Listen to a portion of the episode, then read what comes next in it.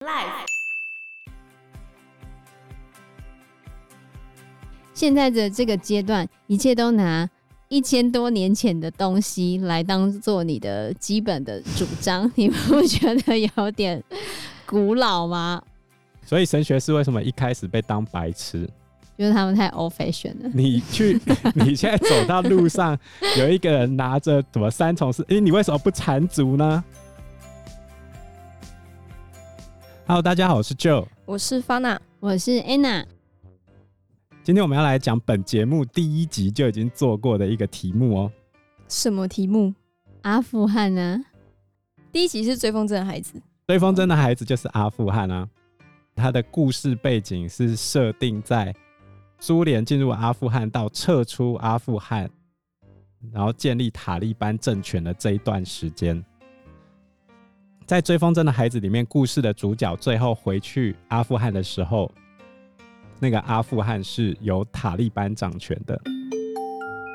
所以从小他讨厌的那一个人，会欺负他们的那一个人，他就是塔利班政权里面的其中一员，他就变成塔利班的。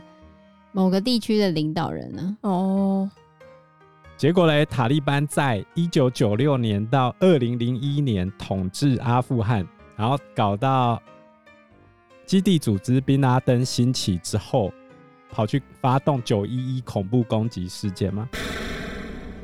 塔利班政权又包庇宾拉登，所以最后招来了美国的攻击跟报复，直接在二零零一年的时候把它推翻掉。所以他统治阿富汗的时间就是五年的期间，可光这五年他的那些各种事迹就非常之夸张了。不过塔利班最近又卷土重来喽。伊斯兰激进组织神学士塔利班占领阿富汗首都喀布尔后，十九日透过推特宣布成立阿富汗伊斯兰酋长国。虽然塔利班宣称不会发动报复清算，但塔利班暴力压制反抗人士、残害无辜民众的消息频传。阿富汗民众在塔利班的恐怖统治之下，人人自危。近日又传出曾经为美军翻译的阿富汗口译员遭神学士追杀，他的家人还因此惨遭斩首。今天我们就是要来谈阿富汗到底发生了什么事情。神学士到底又是怎样一个组织呢？为什么阿富汗会这么乱？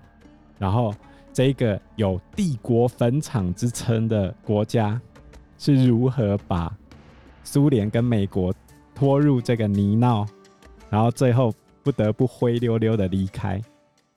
那我们就先从阿富汗的地理位置来看，阿富汗呢被称为是亚洲的心脏。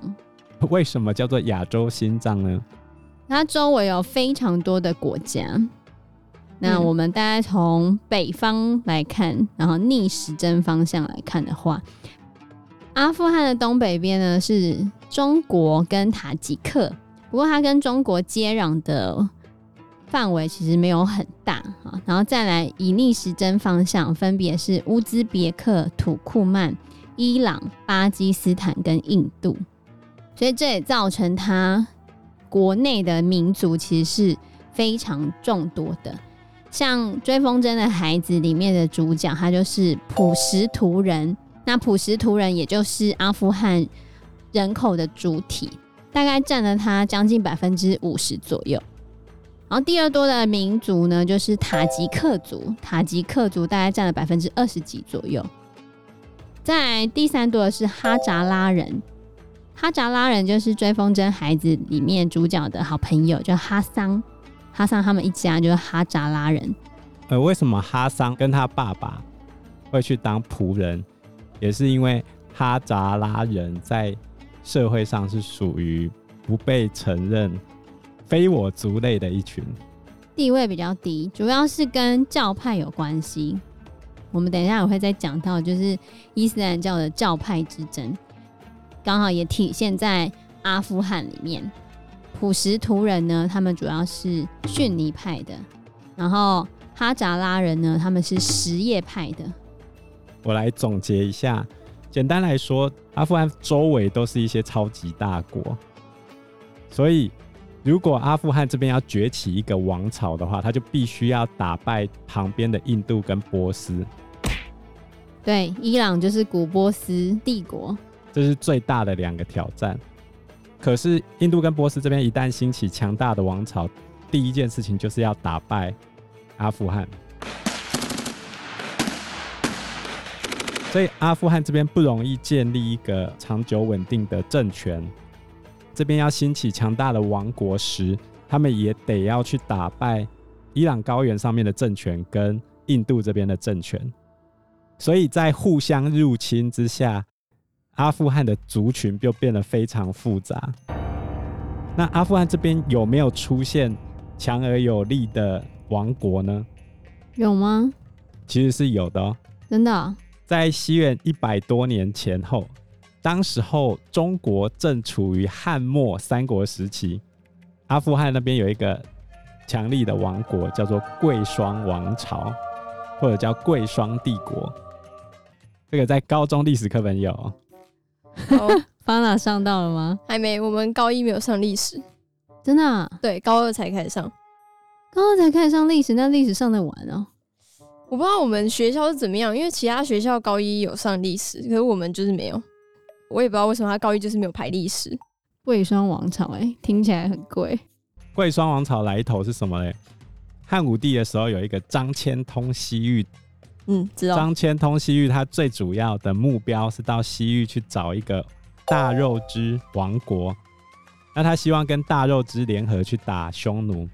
那这支大肉之后来不断的发展之下，从中亚地区一路发展到阿富汗，再从阿富汗打到印度去，所以它的疆域非常辽阔。在东汉时期，世界上有四大帝国，第一个就是汉朝，再就是。贵霜王朝，再第三个就是安息，就是现在的伊朗这边，然后第四个就是罗马帝国，所以贵霜王朝非常非常的厉害哦，包含曾经被列为世界文化遗产的巴米扬大佛，都是在贵霜王朝时期做出来的。巴米扬大佛为什么会被列为世界文化遗产？因为当时候东西贸易往来非常密切。所以巴米扬大佛它去混合到了希腊、印度的雕塑特色，叫做犍陀罗文化。那个大佛是从山壁里面凿进去的，然后后来又影响到中国的云冈石窟、龙门石窟这些。中国的佛教传入跟贵霜王朝非常密切。还有一个我们非常熟的人，曾经去过贵霜王朝，西天取经。玄奘啊，所以你就知道阿富汗曾经是有非常辉煌的历史，但是这个巴米扬大佛在二零零一年的时候被神学士给炸掉了。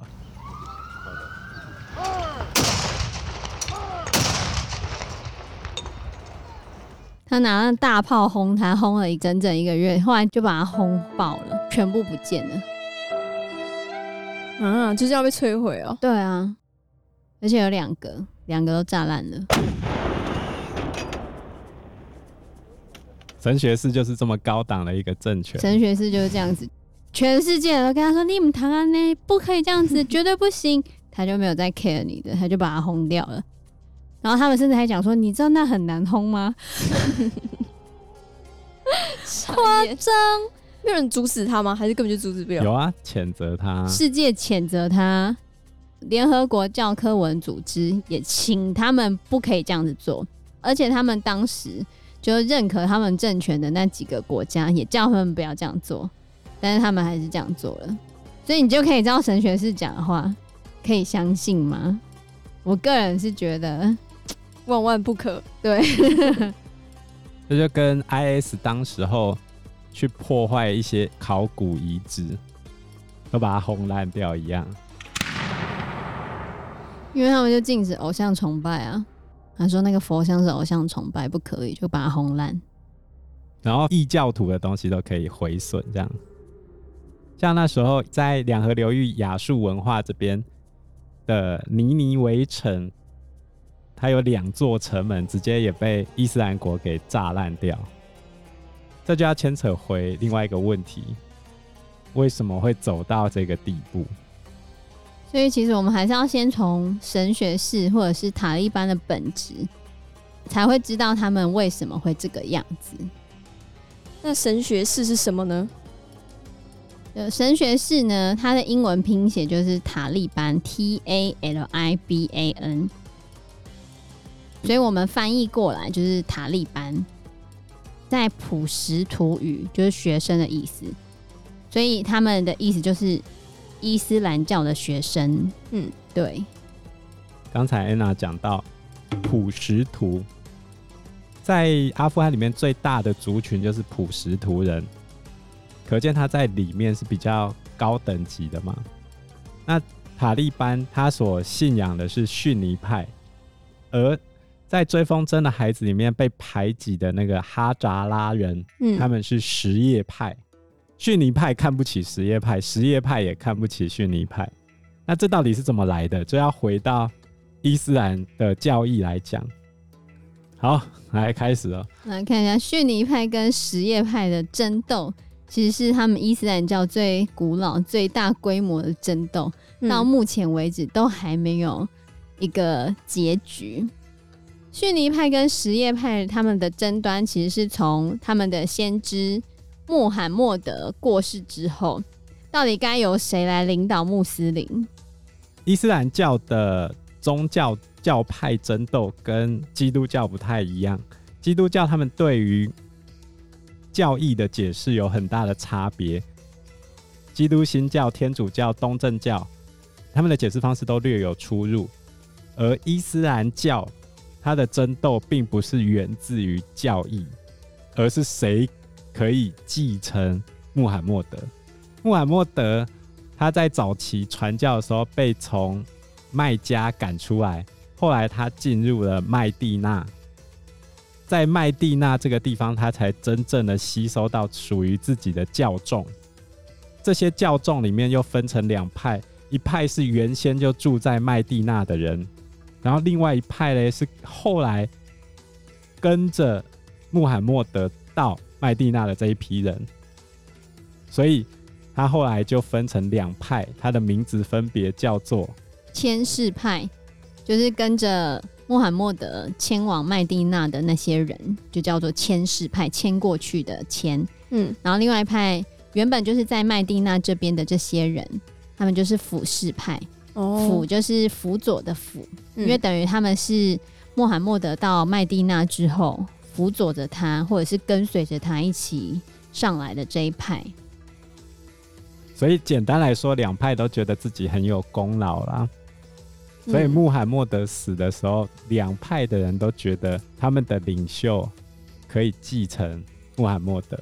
嗯，就这样，这就是什叶派跟逊尼派争斗的起源。从那时候一直到现在，一直在争这件事情。对啊。所以逊尼派的人不承认什叶派有任何可以继承的可能性，你就是异教徒，因为你的老大没有继承权。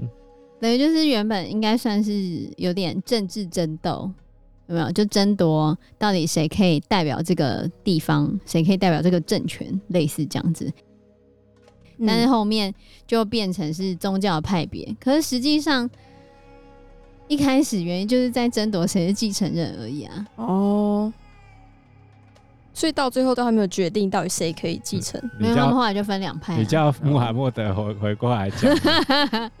现在就没有穆罕默德死的时候，他就没有写遗书说，嗯，我的位置要传给谁？那、啊、他当初为什么被赶出麦家？麦家的国王觉得他会威胁到他的地位，不准人家乱传教。哦。因为其实宗教可以吸引很多的信徒，很多领导人就会觉得宗教可能会影响到他的地位，所以你看后来欧洲为什么像英国，他为什么就要创一个英国国教派？其实很大的原因就是要把宗教领袖的权利跟他的钱还有土地收回来自己这边。可是现在。伊斯兰教徒不是都会去麦加朝圣还是什么的吗？对啊，那为什么不是回麦地那？麦地那也是他们另外一个圣地哦，但麦加是最大的。对，他们的斗争斗到最后，就是分成什叶派跟逊尼派。那什叶派拥护的对象呢，就是穆罕默德的表弟阿里。然后逊尼派呢，主要是比较偏推选的啦，就你们可以推选出来你们的继承人，而不是穆罕默德的亲人这样子。你现在看到的伊斯兰国家，逊尼派比较多，然后什叶派比较少。什叶派的代表是伊朗，现在的塔利班他是逊尼派的，哈扎拉人就是什叶派，所以逊尼派就会去欺压什叶派的人，而且逊是弱势。对啊，而且整个伊斯兰教里面，逊尼派就占了百分之九十的人，整个整体伊斯兰世界。嗯，什叶派其实才占百分之十左右而已啊。为什么什叶派人不放弃就好了，可以结束这一场战争？哎、欸，这场恶斗已经持续了多久？你看，从西元六百多年到现在，都没有办法解决啊！怎么可能？可他们就已经剩这么一小团人了，而且他们应该也赢不了吧？我觉得。等一下，你要知道，根据伊斯兰教的教旨。他们是要传播伊斯兰教到全世界，所有人都应该要信伊斯兰教。问题是在达成这件事情之前，攘外必先安内，他要先搞定伊斯兰。内有问题。世界上只有一个伊斯兰教，就是我逊尼派。哦。或者是世界上只有一个伊斯兰教，就是我什叶派。那你觉得这个会吵完吗？那吵不完啊。从穆罕默德死之后吵到现在啊，而且不是教义问题，教义也许略有差别，但不是主要的原因，而是继承人问题。我才有《古兰经》的解释权。那神学士又是什么东西呢？大约在两百多年前，那时候沙乌地阿拉伯还没有形成一个统一的国家，在逊尼派里面最极端的一个教派叫做瓦哈比，瓦哈比这一票人嘞，跑去跟沙地阿拉伯合作，我去帮你统一，我去帮你争天下，啊，你帮我传教，最后这个外来的瓦哈比教派才得以进入阿富汗。神学是他们源自于这个两百多年前的瓦哈比教派。所以，阿富汗的逊尼派的人也看不起，或者是对这些极端的瓦哈比教派的人也没有很爽，因为一开始他们都把神学士当白痴，搞那么极端干什么？嗯。对啊，他们很极端诶，他们有很多很极端的主张，例如说，回到穆罕默德时代，一切以可兰经为依归。这听起来还好，里面最极端的就是反对异端行为。什么叫异端行为呢？就是像世俗化，世俗化一般会被认定有点像西化，就是你只要看西方的电视剧啊，或者是什么那一类的，讲英文，呃，或者是像西方一样的法律，有那种行政、立法、司法这样子，那种就是世俗化的法律。还有什么圣人崇拜啊、圣木的崇拜啊，还有其他的教派，像什叶派，还有他们有一个派叫苏菲派。就你只要是其他的派别，那些都是异端行为。还有日常生活中的娱乐、音乐啊、舞蹈啊等等，这些都是禁忌。简单来说，嗯，《古兰经》没写的，穆罕默德没讲过的，穆罕默德没指示过的，你通通别做。然后世俗化或西化，一律是腐坏人的行为。所以接下来女生出门就必须要有男生陪同，不能一个人，对吧？即使包请柬也不行，不行。所以这个就叫做原教旨主义，就是你一定要严格遵循穆罕默德的指示跟古兰经上面所写到的内容。所以他们就会执行非常严格的伊斯兰教的律法。那神学士在执政期间做了什么事呢？塔利班政权呢，它其实就是在苏联统治的期间崛起的。他们在一九九五年的五六月之间，他们先发动了进军喀布尔的战役，很快的就控制了整个阿富汗的地区，后来甚至控制了百分之九十的领土，然后把整个阿富汗从苏联那边算是解放过来或者解救过来。嗯，对。我们稍微再把时序往前拉一点点，就是苏联进来之前的阿富汗其实是有国王的。而且那个国王是比较偏世俗化的国王，可是这个世俗化的国王，他的命运跟伊朗的末代国王一模一样。对啊，我当初在看这个历史的时候，觉得哎呦，怎么 这么像呢？很像哎、因为对于伊斯兰教来说，主要的争端源自于到底伊斯兰教可不可以与时俱进这件事情。原教旨就是完全根据《古兰经》过生活，另外一端的就是世俗化，我们要跟日常生活或者是跟西方世界潮流去做接轨，大家是有意见的。塔利班不会重演过去的历史，如今的塔利班比上次执政时期更加清醒和理性。世界上没有任何事物是一成不变的。原先阿富汗跟伊朗的末代国王，他们都是偏向可以随着时代去做演进的。可是原教旨主义的这一派人，他们是坚决反对。为什么？穆罕默德是圣人哎，他讲的话，你敢不尊重？这就是不尊重我们的传统，你不尊重古兰经的教旨，那你应该要去死。